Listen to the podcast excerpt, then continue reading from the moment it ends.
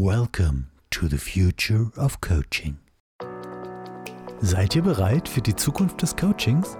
Wir beleuchten sie für euch von allen Seiten, sprechen mit Experten und Playern im Markt zu brandaktuellen Themen, geben einen Einblick in die Technologien der Zukunft und stellen spannende Beispiele aus der Praxis vor. Handfeste Learnings für Coaches und HR-Pioniere sind bei uns inklusive. Herzlich willkommen zu unserer neuen Podcast-Folge zum Thema Coaching und Tech. Ich bin Rebecca, Mitgründerin von Evoge und heute spreche ich mit Nathalie Bayer von Labrio Solutions über künstliche Intelligenz und darüber, ob diese uns in Zukunft wohl coachen oder vielleicht sogar therapieren wird. Hallo Nathalie, schön, dass hallo. du heute da bist. Genau. Hallo Rebecca, hallo. Hi. Du, wir kennen uns ja schon eine Weile über die Startup-Szene hier und auch unseren Female Tech Founder Netzwerk. Ähm, und ich fand deinen Werdegang ja immer schon total faszinierend und spannend. Und vielleicht magst du uns dich mal kurz ein bisschen vorstellen, vielleicht in den üblichen äh, 60 Sekunden, die wir hier so in der Startup-Szene immer machen dürfen. Ähm, leg gerne mal los und erzähl uns mal ein bisschen was über dich. Gerne. Ähm, genau, also mein Name ist Nathalie Bayer. Ich bin ähm, Gründerin eben von Labrio Solutions und bin da auch Data Scientist. Das heißt, ähm, wir gehen eben zu Unternehmen, die viele Daten gesammelt haben oder einfach viele Daten rumliegen haben und nicht genau wissen, was sie eigentlich damit machen sollen. Und ähm, überlegen uns halt eben gemeinsam mit den Mitarbeitern, was könnte da so drin stecken, was für ein Mehrwert könnte da drin sein und ähm, genau bilden oder bauen dann eben äh, KI-Anwendungen aus diesen Daten oder diese Daten sind dann eben die Grundlage dafür. Und das können alle möglichen verschiedenen Sachen sein, wie ähm, Vorhersage von Kundenabwanderung oder Textanalyse, ganz viele verschiedene Dinge. Und genau, entweder machen wir das sozusagen komplett als Paket ähm, für die Unternehmen, so dass es eine Software as a Service ist, oder wir schulen die Mitarbeiter so, dass sie eigentlich befähigt werden, das selbstständig machen zu können. Also so, dass wir immer nur punktuell dazukommen und die Mitarbeiter dabei unterstützen, dass diese KI-Anwendung auf den Weg kommt. Genau, mhm. das ist äh, sozusagen das, was, was ich so mache jetzt gerade. Ich weiß nicht, ob ich noch ein paar Sekunden übrig habe.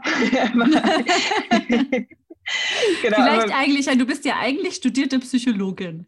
Ja, ja ähm, genau. So ursprünglich mal, genau. Was, was hat dich denn oder was fasziniert dich denn so an dem Thema künstliche Intelligenz? Warum hast du dich entschieden, da reinzugehen? Das musst du machen. Ja, also das ist eigentlich eine witzige Geschichte, weil ich sozusagen nicht äh, das als Fokus hatte oder das war nicht das Ziel, in dieser künstliche Intelligenz-Geschichte ähm, da reinzukommen. Ähm, es war halt einfach so, dass ähm, ich in der Uni einen Statistikprofessor hatte, der uns ich sage jetzt mal, gezwungen hat, Programmieren zu lernen. Und das, äh, obwohl wir eben alles, also wir waren irgendwie sowas wie 90 Prozent Mädels, die alle eben Psychologie studieren wollten und eben in diesem ich sag jetzt mal, in diesem Gedankenwelt waren, dass wir da jetzt ganz viel Sprachtraining oder irgendwie äh, Körpersprache versuchen zu lernen und sowas.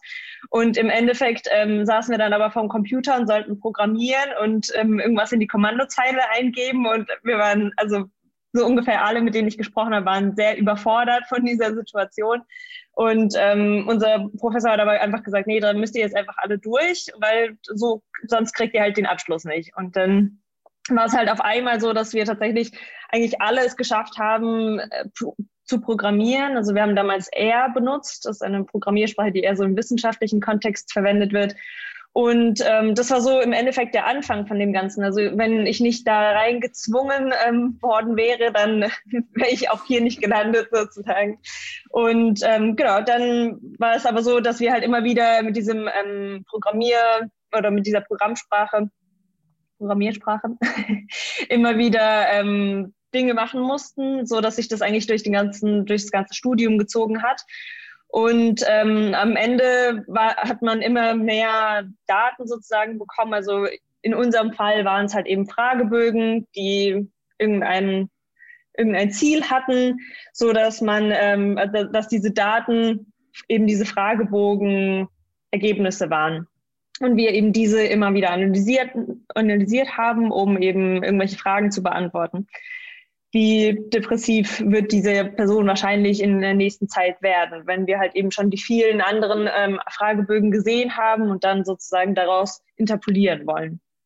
Ähm, genau, und das war sozusagen der, der Beginn dieser ganzen Geschichte. Und ähm, ich habe dann erst später, also nachdem mein Studium dann fertig war und ich dann eben auf der Suche war nach einem Job, ähm, mir dann eigentlich Gedanken darüber gemacht, was kann ich eigentlich, was sind eigentlich die Dinge, die ich im Studium gelernt habe? Und bin dann eben auch darauf gekommen, dass ich eigentlich mit Daten sehr gut umgehen kann und ähm, hatte dann eben versucht, mich in diesem Bereich zu bewerben und hatte immer wieder Absagen bekommen. Und weil es halt eben immer wieder so komisch klang, weil es ja, was ich ja natürlich auch verstehen kann, wenn man als ähm, HR-Person eben immer wieder dieselben ähm, Lebensläufe vor sich hat, dann sucht man oder screent man immer wieder nach Computer Science Degree oder irgendein ähm, IT-Abschluss und eben nicht Psychologie, so dass ich halt da die ganze Zeit abgelehnt wurde. Und ähm, ja, dann bin ich aber irgendwie so ein bisschen in dieser Gründerszene in Karlsruhe angekommen und habe dann da festgestellt, dass ähm, es da irgendwie ganz viel Bedarf gibt und dass sich da eben sowas entwickelt, das sich KI nennt, aber das hat irgendwie auch was mit Statistik zu tun. Und dann ähm, bin ich halt einfach mal auf äh, so eine Seite gegangen, heißt Kaggle und das ist so der Beginn für viele Leute, die sich mit Machine Learning oder künstlicher Intelligenz ähm, da irgendwie so ein bisschen da reinfuchsen wollen. Geht man da mal so drauf und da gibt es eben verschiedene Challenges also Möglichkeiten, Daten eben runterzuladen, die eben zu verarbeiten und dann Vorhersagen wieder hochzuladen. Und das wird dann evaluiert, wie gut das jetzt war. Also wie gut waren diese Vorhersagen. Und da habe ich einfach mal ausprobiert, wie weit ich da mit meinen R-Kenntnissen komme. Und das war tatsächlich gar nicht so schlecht. Und es hat äh, ganz gut funktioniert. Eben das, was ich einfach nur aus der Psychologie kannte und auch immer dachte, das wäre irgendwie ganz also das wäre nur beschränkt auf die Psychologie. Also dieser mhm. Schluss, dass diese Art und Weise, Daten zu analysieren, nicht unbedingt heißt, dass man irgendwelche Fragebögen braucht, sondern dass es halt eben alle möglichen Tabellen sein können. Das hat ein bisschen länger bei mir gedauert, aber ähm, ja, genau, da bin ich aber trotzdem dann irgendwann mal hingekommen. Und ähm, genau, dann war es aber trotzdem so, dass, äh, obwohl ich mich da so reingefuchst habe in dieses ganze Thema, es immer noch hieß, ähm, dass ich da irgendwie nicht, nicht eingestellt werden würde. Und dann ähm, habe ich mich einfach mit meinem Mann selbstständig gemacht und jetzt bieten wir das sozusagen teilweise bei denselben ähm, Firmen an, wo ich mich äh, beworben hatte. Jetzt berätst du die einfach mal, genau. genau ja, also. Ja, ist eigentlich ja. interessant, weil viele Leute gar nicht verstehen, dass äh, ein großer Teil eines Psychologiestudiums sich mit Statistik beschäftigt. Genau, ja, genau. das ähm, habe ich auch nicht verstanden, genau. Äh, bis du studiert hast, oder? Genau, ja, ja, ja. Ja, ja, also deshalb so in meinem Bereich, so was wir jetzt so mit Chatbot und Conversational Design, da gibt es ganz viele Psychologen, ja, äh, weil man natürlich diese, diese, aber das hat man damals vielleicht ja noch nicht rechtzeitig erkannt, ja, ähm, ja. sonst hätte man dir ganz schnell wahrscheinlich einen Job angeboten in der, in der Zeit, ja, nee, sehr spannend. Ähm, wir kennen uns ja jetzt schon so ein bisschen und du konntest jetzt im Vorfeld ja auch Evoge mal ein bisschen für dich ausprobieren. Was findest du denn an dem Ansatz, den wir so haben, äh, gut und wo kann deiner Meinung nach künstliche Intelligenz hier nochmal sinnvoll eingesetzt werden? Also ich finde ganz, ganz vieles äh, gut daran. Also mhm. ich finde es äh, total interessant zu sehen, dass es, also ich war am Anfang schon ein bisschen skeptisch, weil ich, ja, also schon äh, experimentell, sage ich jetzt mal, und irgendwie ungewohnt, äh, so persönliche Dinge in, in Chatfenster einzugeben, sage ich jetzt mal von von dem man weiß, dass das Chat ähm, gegenüber eben keine Person ist. Und ähm, genau, deshalb fand ich das ähm, interessant zu sehen, dass es dann doch ganz gut funktioniert hat, dass ähm, die Fragen sehr gut gewählt waren, so dass ich ähm, immer mich abgeholt gefühlt habe. Und auch, ähm, also besonders interessant fand ich halt, dass es ähm, eine, eine, ein Punkt war irgendwie, dass man fragt, ähm, was ist genau dein Problem? Und dann kommt gleich als nächstes irgendwie die, Frage, hattest du diese Situation schon einmal? Und dann hatte ich irgendwie ganz schnell auch auf Nein geklickt, weil mir sicher war, dass es irgendwie ein ganz äh, einzigartige Situation war. Und dann kam als nächstes gleich, ja, denk nochmal genauer drüber nach. Und das ist halt so ein einfacher Mechanismus, sage ich jetzt mal. Also es ist ja nichts ähm, Großartiges ähm, passiert sozusagen, aber einfach nur die Tatsache, dass es jetzt zweimal dieselbe Frage gestellt wurde, hat äh, bei mir dann doch dazu geführt, dass ich dann doch noch eine Situation gefunden habe, die eben doch so ähnlich war. Und diese, ja, diese Möglichkeit, dass man komplett eigenständig auf neue Erkenntnisse kommt, eben mit der Unterstützung äh, von Evoge, fand ich sehr beeindruckend. Und das rein Entscheidungsbaum strukturiert. Ja, ja das, ist, das ist natürlich nochmal äh, die hohe Kunst, das so, ähm, so gut die Fragen sozusagen zu gestalten, dass sie immer wieder passen, ohne eben, dass da ganz stark der, der Inhalt analysiert wird. Ja. Finde ich, find ich, sehr, ich meine, klar, gut. wir hatten es ja gerade davon, im Moment ist es ja rein Entscheidungsbaum strukturiert. Es arbeiten ja aber auch schon viele mit dem Thema Intenterkennung, ja, NLU, also Natural Language Understanding. Ähm, wie kann ich versuchen, da besser ähm, die Anliegen oder ja, Intents der User zu erkennen? Wo denkst du, dass es einen guten Ansatz gibt für die Zukunft im Coaching, auch sinnvoll KI-Elemente oder Bausteine mit einzubauen? Und braucht es das wirklich umfänglich? Zugänglich in allen Bereichen. Wie, wie siehst du da den, den möglichen Einsatz in der Zukunft? Also ich glaube, dass es ähm, schon Sinn macht, eben ganz am Anfang, wenn man noch nicht genau weiß, was jetzt eigentlich die tatsächlich das Anliegen ist, sozusagen ähm, von einer Person, dass man da eben diese KI mit einsetzt und da versucht, Vorschläge einfach zu geben und äh, die Person im Endeffekt selber auswählt, aber eben nicht von Anfang an gleich wissen muss, worum es gehen wird. So.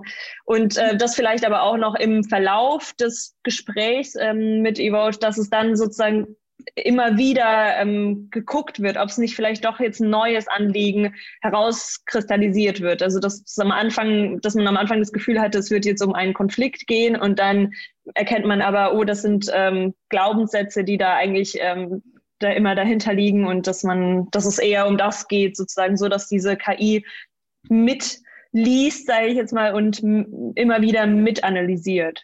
Mhm. Ja, Glaubenssätze ist, glaube ich, ein ganz guter Punkt. Das ist was, was ja immer wieder vorkommt oder im Coaching ja. auch so dieses typische Thema hinterm Thema. Das heißt, wahrscheinlich dann eher sowas wie jemand, der beobachtet, ob man weiterhin beim Thema bleibt. Genau, ähm, genau. Also genau. wenig, weniger was, was eingreift, wenn ich das jetzt so richtig verstanden genau, habe, genau, sondern genau. eher so guckt, ah, sind wir noch beim Thema, gibt es vielleicht noch zusätzliche Themen? Quasi dann siehst du es dann eher so als im, in, im Hintergrund Grundtracking. Genau, genau, genau. Mhm. genau. Und, ähm, und eben noch diese am Anfang dieses Anliegen herauskristallisieren, weil ich glaube, das ist auch nicht ganz einfach. Oder da ist ja auch meistens diese starke Arbeit vom Coach gefragt, dass man eben herausfindet, was ist jetzt wirklich das Anliegen. Und eben dieser Anfangspunkt ist, glaube ich, sehr schwierig, ähm, vor allem wenn man ähm, das sozusagen das Neues ja, neuer Kontext ist, in dem man sich bewegt sozusagen. Also mhm. Also wenn man eben diese, diese Coaching-Situation gar nicht kennt, dann ist es, glaube ich, schon sehr schwierig, dass ich als Coachee jetzt verstehe, was von mir gewollt wird, indem ich jetzt das mhm. verbalisieren kann, worum es jetzt gleich gehen wird. So. Mhm.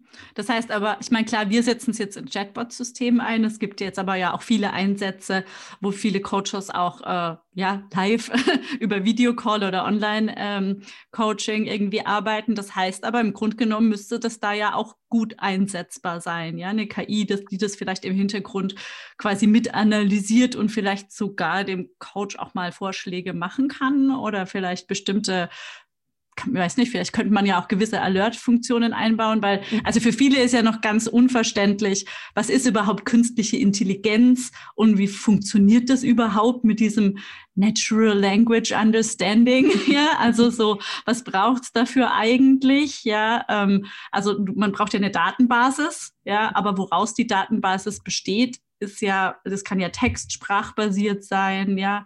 Ähm, wie würdest du denn wir kriegen ja ganz oft die Frage so, ja, da ist ja bestimmt KI dahinter. Ähm, ja, und ah, was ist das überhaupt? Oder für viele ist es noch so gar nicht so richtig greifbar. Was heißt jetzt da überhaupt künstliche Intelligenz? Ja, wir werden ja ganz oft dann diese Frage gefragt, ja, coachen uns dann in Zukunft die Roboter? Ja, und, und was heißt das überhaupt? Oder was braucht es dafür überhaupt, um dahin zu kommen? Ja, du hast ja einen recht guten Überblick über den aktuellen Stand der Entwicklung. Ja, wie siehst du da so ein bisschen die Zukunft darin? Also ich glaube, ganz die, die initiale Idee ähm, hinter der künstlichen Intelligenz ist eigentlich, dass es was Objektiveres sein soll. Also es ist häufig ähm, nicht so, aber ich glaube, die, die wirklich dahinterliegende Idee ist, dass wir eben eine Datenbasis haben und eben darauf äh, Entscheidungen getroffen werden und deshalb sollte es theoretisch sozusagen besonders objektiv sein, weil wir eben als Menschen sehr vielen kognitiven Verzerrungen ähm, unterliegen und dann immer wieder also es gibt äh, Studien, dass eben Richter wenn es kurz vor Mittagessen ist, sie eher härtere Urteile fällen. Und das zeigt einfach schon so sehr viel. Also so verzerrt ist unsere Wahrnehmung, dass wenn wir eben Hunger haben, wir dann besonders hart sind und schnell einfach irgendwas sagen wollen. Und dann ist es halt vielleicht total gemein für eben den ähm, Häftling. Aber ja, das ist halt jetzt so, weil ich will jetzt zum Mittagessen. Und theoretisch sozusagen ist der Unterschied oder war das, was, was eben diese künstliche Intelligenz machen sollte, war eben, dass es alles objektiver ist. Dass wenn man jetzt eben so ein ähm, Algorithmus mit reinbringen würde, dass es eben das ein bisschen nivellieren sollte, dass eben mittags nicht, dass es unabhängig ist vom Mittagessen, dass irgendwie die ähm, Straftäter sozusagen in, ja, immer gleich behandelt werden, unabhängig zum Beispiel von ihrer Hautfarbe, von ihrem Geschlecht und solchen Dingen.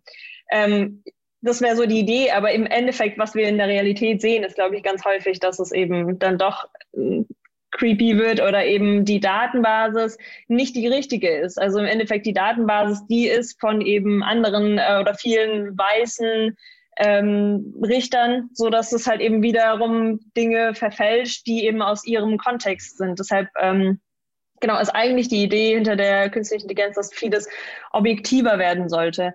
Ähm, genau, deshalb glaube ich, dass ähm, es eigentlich viel Potenzial ist und aber wie du genau schon richtig gesagt hast, es wäre halt wichtig, diese Daten, die man eben in diesen Algorithmus reinfüttert, dass diese besonders sauber sind, dass die besonders gut und eben diese Objektivität schon innehaben. Und das ist genau der Knackpunkt, der halt sehr, sehr schwierig ist äh, umzusetzen, sei es im Coaching, sei es im Richterkontext sozusagen, dass es eigentlich darum gehen würde, ganz, ganz saubere Daten sozusagen zu haben, die frei von Verzerrungen sind.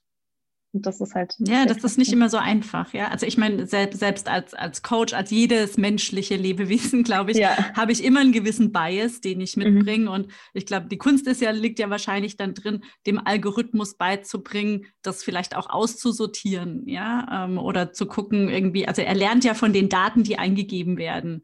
Ja, und äh, da muss es wahrscheinlich nachher der Trick auch, ja, zu gucken, wie, wie kann ich da gute Datensätze bekommen und saubere Datensätze, wie kann ich bestimmte Dinge vielleicht auch quasi herausnehmen, ja, ähm, die vielleicht auch ein Bias eher bevorzugen. Ja, wir alle genau, kennen also, das Beispiel von den ja, Bildern mit, äh, mit, mit, mit Afro-Americans, ja, und, und, und Affen, ja, ähm, dass es dann irgendwann nicht mehr unterscheiden konnte, der Algorithmus, was ich echt ziemlich hart fand, weil er eben nur an weißen Männern gelernt hat, ja. Genau. Ähm, aber wie kommen wir dahin, dass sowas eben, ja, also so, so sauber wie möglich oder die Datensätze so sauber wie möglich aufbereitet werden? Also ich glaube, eins der Hauptdinge äh, sozusagen ist, dass wir eben diverse Teams brauchen. Also ich kann mir das kaum vorstellen, dass ähm, jemand, der bei Google mitgearbeitet hat, dass nicht, dass man nicht Lust hatte, sozusagen sein eigenes Gesicht mal da reinzuhalten. Also um einfach mal zu gucken, was kommt da eigentlich raus. Und äh, diese Fälle sind für mich einfach nur ähm, Zeichen davon, dass es eben absolut keine ähm, schwarzen Personen mit drin waren, die eben auch mal das hätten ausprobieren wollen. Also genauso wie es irgendwie bei Amazon, wo die ähm, Frauen nicht zu den Einstellungsgesprächen eingeladen wurden, glaube ich auch ganz fest daran, dass da nie einmal eine Frau mit dabei war im Team, die tatsächlich mhm. irgendwie was mit den Algorithmen zu tun hatte. Sonst hätte sie natürlich auch mal, oder ich hätte, wenn ich dort gearbeitet hätte, auch mal meinen Lebenslauf rein ähm, geschmissen, sage ich jetzt mal. Und dann ähm, ja, wäre halt auch schon rausgekommen, mhm. dass ich da eigentlich nicht reingehöre. Das heißt, wir Aber müssen ja, bei, der, bei, der, bei der quasi Sammlung dieser Datensätze sehr darauf achten, dass wir eine diverse Coachee-Basis haben, die uns nachher quasi auch diese Daten liefert, um äh, möglichst objektive Rückschlüsse nachher äh, ziehen zu können, wenn wir dann sowas wie Anliegenerkennung, Intenterkennung etc. machen. Manche machen das ja schon. Es gibt ja verschiedene so Therapie- oder Therapeutenbots, ja, die, die da schon relativ ähm, viel mit rumexperimentieren. Die gibt es auch schon seit Jahren. Ähm, ich habe ein paar von denen auch ausprobiert. So wirklich richtig weit gekommen bin ich da noch nicht. Ähm, da stellt sich ja dann immer so die Frage, ja, ist es wirklich realistisch, dass uns in drei bis fünf Jahren wirklich so ein, äh, ja, ein, ein Roboter oder ein Chatbot auch vernünftig wirklich coachen kann? Ja, also mhm. alleinstehend nur unter Zuhilfenahme von künstlicher Intelligenz oder braucht es deiner Meinung nach bis dahin auch immer noch, ja, ähm, sagen wir so, manuell von Menschen gefertigte äh, Konversationen? Ja. Also ich glaube auf jeden Fall, dass es noch sehr viel menschliche ähm, Intervention braucht und ähm, das ja auch gut ist. ähm, ich könnte vielleicht nur ein, ein Beispiel anbringen. Also jetzt zur Zeit ähm, gibt es irgendwie, oder das ist so ein Hype-Thema, sage ich jetzt mal, in der äh, Machine Learning-Szene. Äh, das ist so ein neues Tool von, äh, GP, äh, also von äh, OpenAI und das heißt GPT-3.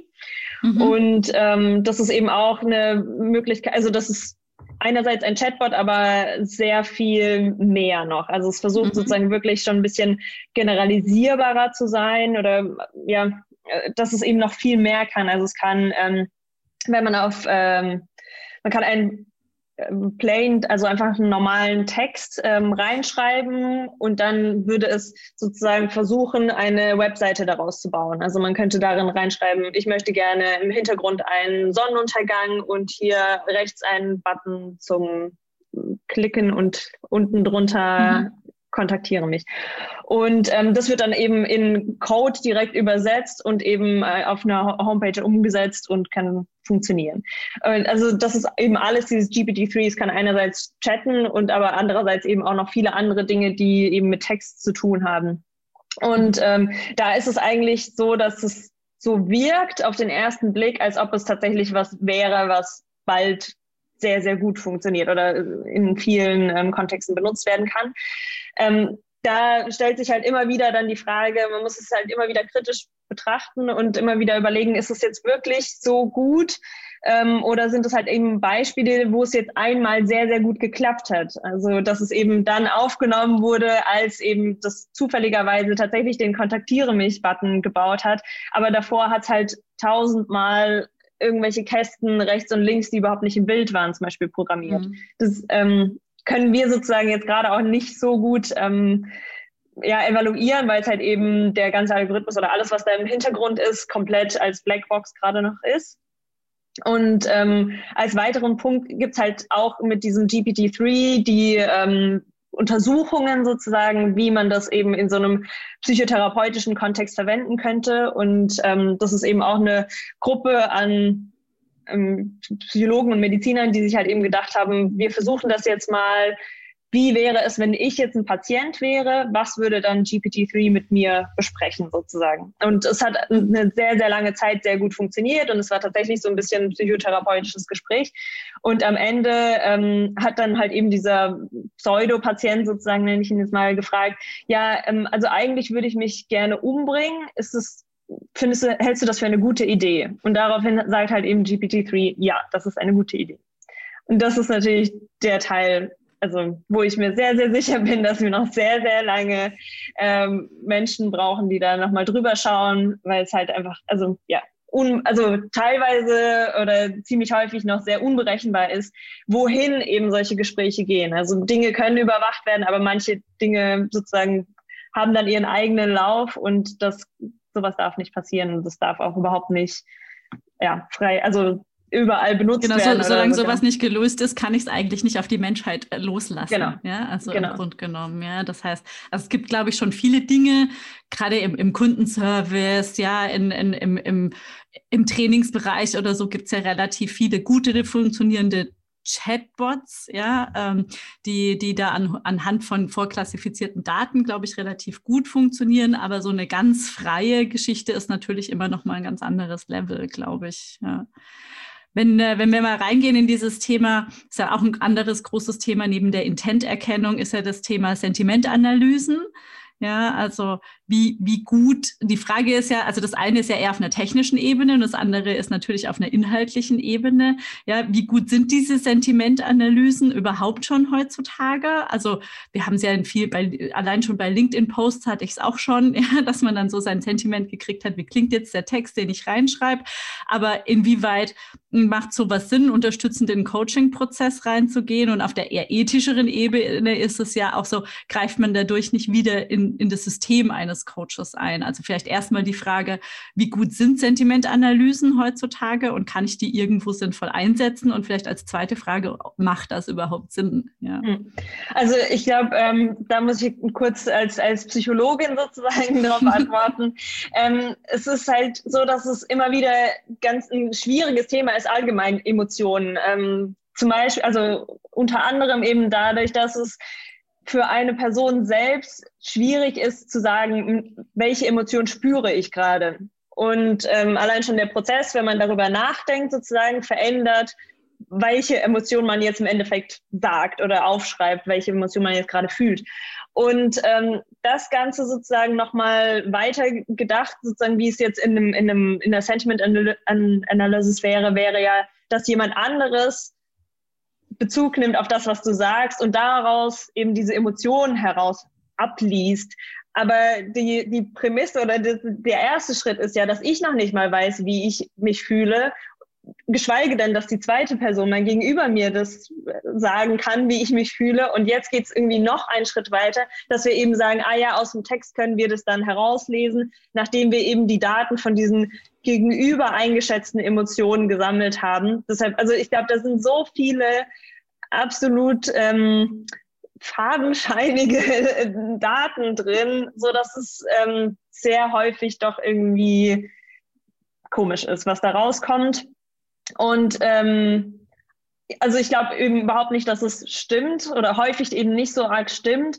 Ähm, klar, bei Dingen, wo es positiv, negativ ist, wenn ich mich aufrege und sage, oh, ähm, das MacBook war sehr schlecht, es funktioniert nicht, ich bin sauer und frustriert, da ist es schon möglich, eben negativ und positiv zu unterscheiden. Aber so wirklich diese Emotionen, ähm, da herauslesen zu können, das, ähm, ja, dem stehe ich ganz kritisch gegenüber, weil ich eben Psychologin bin. so. und, und dich genau, mit Datenanalysen auskennst. genau, genau. Und äh, halt, halt, auch die, die Tatsache, wie diese Daten sozusagen gesammelt werden, dass es halt so komisch ist, dass es ähm, ja so viele Teile drin sind, die nicht, ähm, mm. nicht, nicht äh, verifizierbar sind. Also wir können nicht das objektiv eben sehen. Also Emotionen sind halt mm. eben nicht etwas, was man ähm, physikalisch sozusagen feststellen kann, ob sie jetzt da ist oder nicht. Deshalb, ähm, ja, also ich, kann vielleicht so eine, eine, positive oder eher negative Grundtonalität kann ich, glaube ich, schon erkennen.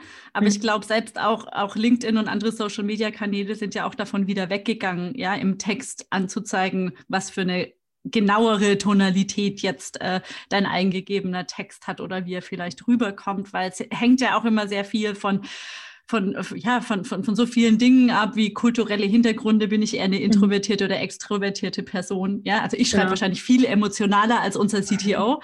Ja, also dann, dann, dann würde ich jetzt meine Hand für ins Feuer legen. Ja, ähm, und, und was steckt da an, an Gefühlen auch nachher dahinter? Ja, also ja wir machen ja bei uns im System viel damit, dass wir die Leute selber ihre Emotionen einschätzen lassen und das mhm. jetzt auch immer noch mal mehr feintunen, ja. Also dann heißt, ich bin wütend, ja, was für eine Art von wütend, ja. Also mhm. so, ja. Ähm, da gibt's ja, dass man dann noch mal so ein bisschen also für sich auch mehr in eine Reflexion reingeht. Ja.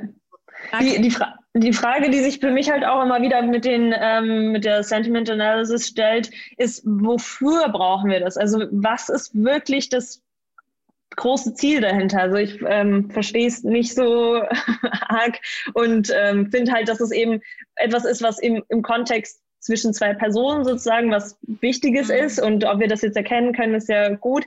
Aber wenn ich dafür eben einen Computer brauche, der mir sagt, oh, dein Gegenüber ist jetzt gerade so und so, dann finde ich, also, also verstehe ich nicht, was das für ein, für ein Zusatzgewinn ist. Hm. Ja, ich glaube, was ich schon spannend finde, es gibt ja so ein paar Slack-Projekte, ich weiß nicht, ob du die dir mal angeschaut hast, die zum Beispiel ähm, so Moods in Teams auch erkennen. Ja, also ja. so Sentimentanalysen und wo du so ein bisschen so eine Auswertung am Ende der Woche bekommst, wie generell so die Tonalität ja, in deinen unterschiedlichen ja. Slack-Channels war für deine Teams. Also wenn du zum Beispiel jetzt äh, Scrum Master oder Teamleiter oder sowas von verschiedenen Teams bist, dass du schon so ein bisschen ein besseres Gefühl dafür kriegst, ja, oder zum Beispiel irgendwie ein Alert kriegst, wenn irgendwie in deinem Team gerade relativ viele heftige Sachen, ja, also viele negative Sentimente ja. Ja, also finde ich schon spannend. Auf der anderen Seite sollte ein guter Scrum Master oder genau. Teamleiter ähm, auch merken, wenn sich in seinem Team gerade genau, was... ich, ich wollte gerade sagen, also ob, wenn da jetzt die ganze Zeit ähm, irgendwelche Bomben und, ähm, weiß ich nicht, äh, irgendwelche Häufchen sozusagen sich hin und her geschickt werden, so, ja, okay, das, äh, also dafür brauche ich doch jetzt keine KI. Der Grummel-Giffis, ja. ja, also, genau.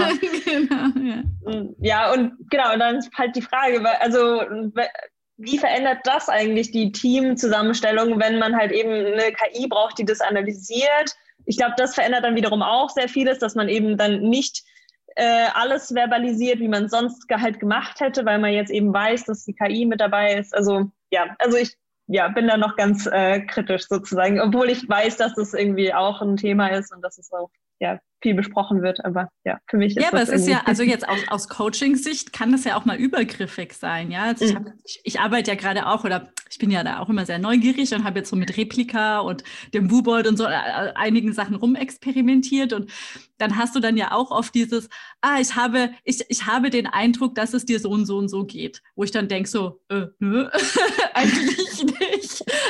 Ja, genau, genau. Ähm, und wo du dann denkst so, das finde ich jetzt aber irgendwie übergriffig, ja, also mir wäre es dann lieber, wenn er fragt irgendwie so, ah, ähm, wie geht's dir eigentlich heute? Oder, ja. ähm, oder mir eine Skala anzeigt, wo ich dann irgendwie selber auswählen kann. Und das hilft mir dann vielleicht auch nochmal für mich besser zu reflektieren. Ja, also ja, wenn er mich jetzt wirklich schon verstehen würde und wirklich irgendwie meine Tonalität kennt und wüsste, dass wenn ich auch nur ein einziges Schimpfwort schreibe, dass es bei mir schon ganz heftig die Kacke am Dampfen ist. ähm, wobei andere Leute ja ständig Schimpfwörter schreiben. Ja, also so dann okay. Aber ansonsten ist es natürlich schon auch die Frage, ja, wo fängt dann diese, was wir ja übergriffig nennen. Ja? Also ab wann ja. greifst du in das System eines anderen zu sehr rein? Ja, ähm, von daher ist es natürlich eine spannende Geschichte. Ab, wo macht es überhaupt Sinn? Ja, also so ja. und ist das überhaupt was, was wir in Zukunft wie einsetzen wollen? Ja, aber spannend ist schon mal, dass es natürlich es geht, aber es ist halt glaube ich, noch nicht so sauber und passt auch nicht in allen Fällen. Ja, ja. Ähm, da braucht es, glaube ich, noch eine Weile und noch mal viel mehr Datensätze, um da zu einem guten Ergebnis zu kommen. Ja. Genau, also die, da ist halt auch immer wieder die Frage, was ist die Datenbasis? Also ganz häufig ist ähm, sowas wie Reddit ist dafür die, dann die Datenbasis, weil man das halt einfach scrapen kann, weil es sehr viel Text ist, der da produziert wird. Ähm, aber genau, das ist halt da auch die Frage. Das sind halt auch meistens irgendwelche Tech-Dudes, die halt sprechen und das System lernt dann halt eben, wie, ich sag jetzt mal in dem Fall häufig Männer sprechen und zwar auch noch im Internet, wo man irgendwie sich so ausdrücken kann, äh, wie man es vielleicht in der normalen Welt nicht machen würde. Das sind halt äh, alles möglich, also sind so Punkte, die da alle mit reinspielen und die das alles so unsauber machen. Mhm. Das stimmt. Jetzt kommen wir mal zu einer ganz spannenden Frage, die kriegen wir ständig gestellt. Deshalb, was ist mit der Empathie des Coaches? Ja, also denkst du, dass künstliche Intelligenz irgendwann in Zukunft, ja, keine Ahnung, wann diese Zukunft ist, ja, wirklich Empathie ersetzen kann? Ähm, ich glaube, wenn wir eine Datenbasis, also wenn ihr eben zum Beispiel immer wieder den Coaching-Prozess von Coaches sozusagen gestalten lassen würdet und das eben Millionenmal, dann würde eben diese KI sich schon Worte sozusagen aufgreifen, die immer wieder drin vorkommen und das können halt eben dann, das kann eben empathisch wirken. Also das kann schon passieren, sage ich jetzt mal, dass es dann eben empathisch ist ähm, oder wirkt, aber in Wirklichkeit sozusagen ist es halt natürlich kein Mensch, der da dahinter sitzt und ähm, das eben nur Worte sind, sage ich jetzt mal. Aber also es könnte schon mit Empathie verwechselt werden, auf jeden Fall, glaube ich, ja. Mhm. Je nachdem, wie die Datenbasis ist. Wenn wir halt aber eben weiterhin uns irgendwelche Reddit und Wikipedia und alle möglichen anderen Textdateien zusammennehmen, dann ist da noch nicht das heißt, so viel. Wir bräuchten Empathie. schon auch ja, also wir reden ja jetzt hier nicht von Hunderten von Datensätzen, sondern wir reden bei einer KI ganz schnell in die Millionen von Datensätzen. ja, ähm, ich glaube, das, ist was, was sich, glaube ich, viele Leute auch bewusst machen müssen, ja, ähm, dass wir da nicht von nur wenigen Datensätzen reden, sondern dass es dafür ganz, ganz viele braucht. Ähm, bräuchten wir wahrscheinlich sehr viele Coaches, die erstmal diese Antworten geben oder diese Fragen stellen, um daraus irgendwie so viel lernen zu können, dass wir dann auch wirklich Empathie zumindestens, wie hast du es gerade genannt? Ähm, ja, ersetzen nicht, aber. Ähm, ähm also, ja, erstmal sozusagen, ja, wörtlich nur darstellen können. Ja, genau. Ja. Aber dann muss der das auch bei mir ankommen, ja. Also ich muss es ja dann auch als Coachee oder Klient so empfinden als ein ja, empathisches ja. Verhalten. Und ich glaube, das sollte für die nächsten Jahre sicherlich auch nicht unser Anliegen sein, weil ich glaube, dass gute Coaches immer eine Daseinsberechtigung haben werden, egal ja. wie gut unsere KI wird, ja, genau, auch haben sollten.